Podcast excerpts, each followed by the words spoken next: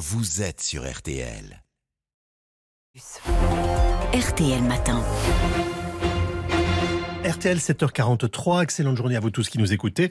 Amandine Bégaud, vous recevez ce matin notre ministre délégué chargé des petites et moyennes entreprises, du commerce, de l'artisanat et du tourisme, Olivia Grégoire. Olivia Grégoire, avant de parler euh, inflation et prix de l'alimentation, je voudrais qu'on parle du, fait maison. Vous l'avez annoncé euh, cette semaine, vous souhaitez que les restaurants affichent clairement les plats fait maison euh, et les plats non préparés. L'idée, c'est quoi? Que ce soit obligatoire et inscrit sur la carte? C'est très bien résumé. L'idée d'abord, c'est de plus valoriser euh, nos restaurateurs qui jouent le jeu. Et hum, vous savez peut-être que le mot cuisinier, il vient du XIIIe siècle, il est rentré euh, dans le dictionnaire de l'Académie en 1835. Le cuisinier est celui qui transforme des produits bruts. Il y a beaucoup de nos restaurateurs qui le font, il y en a d'autres qui jouent pas le jeu. Et c'est pas normal parce que ça coûte plus cher de jouer le jeu, de transformer des produits bruts. Euh, on a de l'énergie, on a parfois des matières premières plus chères.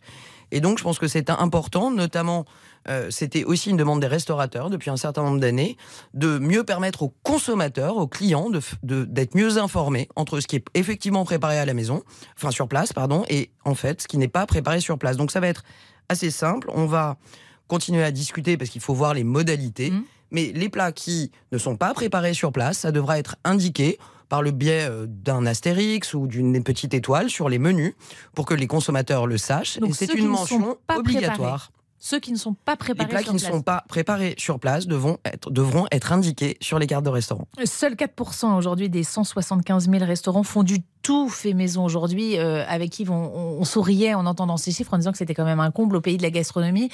Euh, c'est un comble et en même temps, c'est le tout qui est important.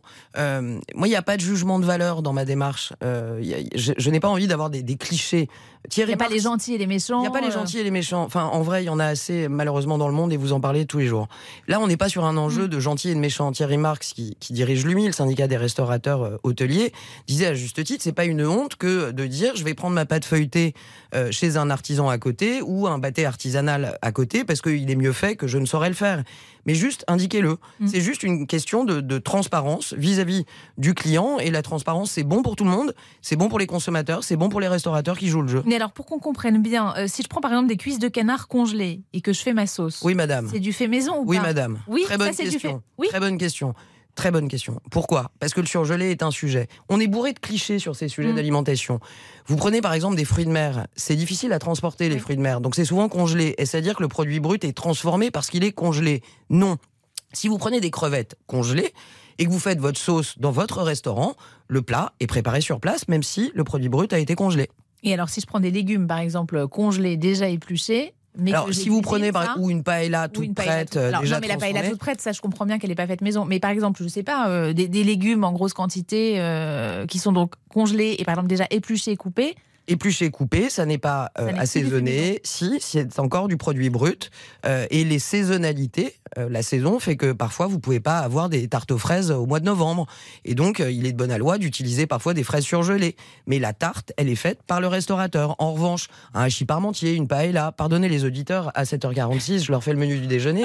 Bah, mais quand le, plat est, totalement transformé, il faudra l'indiquer. Et avec des sanctions pour ceux qui respectent pas la règle ou pas? mais, Oui, mais d'abord et avant tout de la valorisation. On a la sanction souvent facile et le mot encore plus. Mm. Moi, mon objet, c'est valoriser plus de 175 000 restaurateurs qui font un, boulot incroyable, qui pour certains se décarcassent pour apporter rapport qualité-prix et des bons petits plats aux gens. Dans notre pays, on a beaucoup de chance, mm. on y mange très bien. L'objectif, c'est vraiment de les valoriser.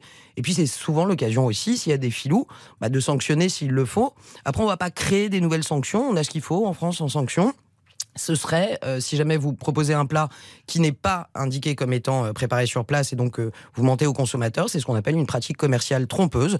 Et on a déjà un arsenal législatif pour ça. Mais l'objectif 1, c'est valoriser des restaurateurs qui jouent le jeu. Alors venons-en au, prix et à l'inflation des produits alimentaires. Vous me disiez juste avant la pub, les prix n'augmentent plus. Je me suis amusée entre guillemets parce que c'est pas c'est pas drôle, mais à, comparer mes, mes tickets de caisse. J'ai pris mes courses du 15 août et celles du 15 octobre.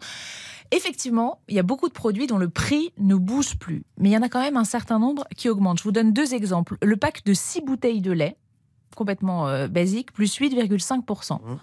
Euh, les croquettes pour chiens, plus 28% en, en, deux mois. Alors là, je ne vais pas vous faire euh, l'impertinence de vous demander, ça n'est pas ma mission, où vous faites vos courses.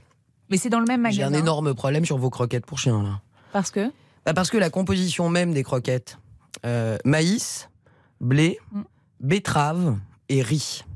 Sur ces quatre matières premières, vous en avez trois qui baissent, dont deux qui baissent massivement.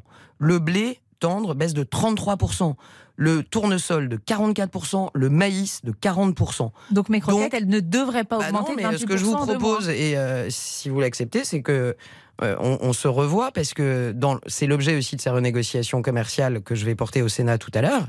Euh, on cherche à avancer les baisses de prix à l'aune des matières premières qui baissent, je viens de vous le Mhm. dire, et les croquettes pour chiens sont un exemple assez symbolique de prix qui vont devoir baisser très fortement. Les le dernières plus 28 n'est pas renégociations, les der- dernières renégociations, Olivia Grégoire, elles datent du mois de mars. Tout on est d'accord? Pourquoi mes prix ils augmentent entre euh, août et octobre? Parce qu'il y a eu des fluctuations de matière très certainement euh, sur le lait ou sur une partie de l'emballage, du plastique possiblement.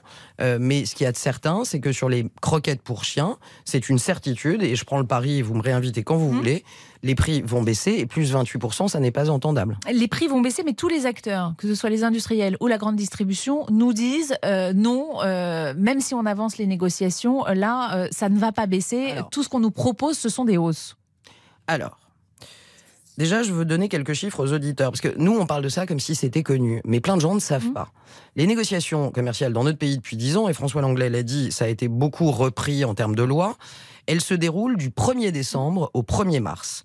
Et donc, ce que nous cherchons à faire, c'est avancer l'atterrissage des renégociations commerciales pour l'amener au 15 janvier et non pas au 1er mars. Gagner ainsi six semaines. Six semaines pour aller chercher, je reprends l'expression des distributeurs, Amandine Bégaud, Mhm. chercher des baisses de prix. On a des prix de matières premières agricoles, le blé, le tournesol, le maïs, mais aussi le gaz ou l'électricité, qui ne sont pas au même niveau que l'an passé et qui, pour certains, ont chuté sur les matières premières Mhm. agricoles. En moyenne, je vous donne ce chiffre, les prix à la production agricole ont baissé de 7% en un an. Donc on a beaucoup de matières premières, pas toutes, attention, j'ai un discours nuancé, le sucre augmente, le cacao augmente, pas le blé, pas le tournesol, pas le soja. Mais ils disent les salaires ont augmenté, le prix de Mais attendez, a augmenté. j'entends ce qu'ils disent, mais c'est pas inintéressant d'écouter ce que dit aussi la ministre là-dessus. Moi, je suis pas partie prenante, je suis Mm. ministre. Je suis pas là, là non plus pour dire il y a des gentils, il y a des méchants. Moi, je vois quoi? Des baisses de cours de matières premières. Je vois quoi? Depuis 10 ans, quand les prix de production agricole baissent, les prix en rayon baissent. Les faits sont têtus. Ce sont des études que je tiens à disposition. Donc si les prix ne baissent pas, ça veut dire que certains ne jouent pas Non, le mais jeu. Non mais pour être assez clair, Mais ça veut dire qu'ils ne transforment pas l'essai et que le jeu n'est pas joué. Moi, je veux être très clair aussi, et je ne vais pas prendre trop de temps. Je tiens à la disposition de tous ceux qui le souhaitent une notice bibliographique extrêmement détaillée, des déclarations de tous les distributeurs de ce pays, au mois de septembre, au mois d'octobre, même cet été, demandant au gouvernement et aux députés et aux sénateurs de grâce de les laisser Hmm. renégocier parce qu'ils étaient capables, avec ce, ce mot même, d'aller chercher des baisses de prix. Ça n'est pas moi qui ai inventé les déclarations de Michel-Édouard Leclerc, de Thierry Cotillard, de Dominique Schelcher, même de la fédération qui les regroupe. Donc on a entendu avec Bruno Le Maire. Et dès la fin août, on les a reçus, on en a discuté. Donc vous leur dites quoi? Faites votre job Non, mais là, on leur fait, dit, attendez, non, non, on leur dit, attendez, un peu de cohérence et beaucoup de responsabilité. Nous faisons, en avançant les renégociations, strictement ce que vous nous avez demandé. Et nous savons que vous êtes des acteurs responsables et que vous allez aller chercher des baisses de prix. J'indique aussi qu'on est au début, en réalité, des négociations. Les tarifs viennent d'arriver. Hmm. On a maintenant deux mois et demi pour la négociation. On ne négocie, on- en entrée de négociation, on démarre rarement avec des baisses. Il y a toujours un jeu de la négociation. Ce qui compte, c'est pas la ligne de départ, C'est la ligne d'arrivée. C'est comme un 110 mètres haie. Donc, laissons la négociation se faire. Nous avons des faits étayés, nous avons des prix de matières premières agricoles en baisse. Je ne dis pas tous les prix vont baisser, je dis que certains vont baisser, que les distributeurs, tous unanimement, nous ont demandé laissez-nous renégocier, vous nous en empêchez avec la loi. Et imaginez une seule seconde, Amandine Bégaud, ce qu'on aurait dit du gouvernement si nous n'avions rien entendu de la demande des distributeurs, si nous avions passé notre chemin avec Bruno Le Maire. On aurait dit quoi? Qu'on est hors sol, qu'on n'écoute pas les acteurs? On a entendu, on crée cette possibilité, on leur donne un nouveau cadre, qu'ils jouent le jeu et qui transforment l'essai. Bon, si les prix ne baissent pas en janvier et février, ce sera à cause de la grande Il y aura des prix qui baissent. Je ne suis pas euh, juge, je suis ministre. Nous avons des acteurs qui sont responsables. Nous avons tout sur la table pour aller chercher des baisses de prix. C'est la mission des distributeurs, la mission des industriels. Et vous savez, pour terminer, ils ont aussi leurs soucis. Et j'en suis fort consciente. Quand vous avez moins 4% en volume dans vos ventes dans la grande distribution, qui est un modèle économique fondé sur le volume, ça vous crée aussi un sacré problème. Donc, ils vont aller chercher des baisses. J'ai confiance en eux. Et de grâce, de la cohérence, nous faisons strictement ce qui a été demandé par les acteurs pour leur donner de la souplesse.